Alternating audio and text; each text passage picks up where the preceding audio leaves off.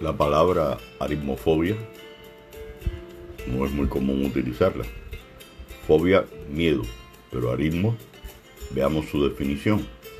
Es la sensación de miedo o temor a los números o miedo a la aritmética o a las matemáticas. La aritmofobia, como tantas otras fobias o miedos, es un temor que aparece frente a determinadas situaciones a las que nos enfrentamos, en este caso los números. ¿Realmente son así de complejas las matemáticas? Las matemáticas organizan el mundo que nos rodea y están presentes en la mayoría de actividades cotidianas. Desde servir una taza de café, ir a comprar algunas libras de frijoles, recorrer la distancia diaria hasta la escuela o poner la mesa para seis comensales. Si bien los mayores curiosos son nuestros hijos e hijas, los más pequeñines, los cuales observan la forma de los objetos, aprecian la textura con su boca, descubre cómo hay objetos que se desplazan rodando o saltando rompiéndose en mil pedazos. Su curiosidad no tiene límites. Su necesidad de conocer, de descubrir, de interpretar el mágico y fascinante mundo en el que vive, le lleva a probar, errar y repetir de forma incansable. Y esos son los requisitos previos de todo científico en cierres. ¿Cuándo empieza el problema entonces con la matemática? Cuando ellos y ellas se enfrentan al aprendizaje abstracto, abstracto, entiéndase algo no concreto y que no, que, no tiene realidad propia. Por ejemplo, los números separados de las cantidades, cuando usted menciona el número 5, surge el interrogante. ¿5 qué? Si le adiciona el 5 la palabra metros, ya su mente hace una relación de una unidad de medida, el metro.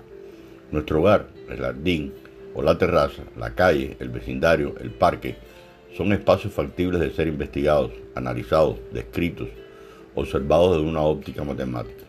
Depende de nosotros como padres y madres que seamos más o menos sensibles a plantear preguntas que conduzcan a nuestros hijos de manera que miren a su alrededor de otro modo.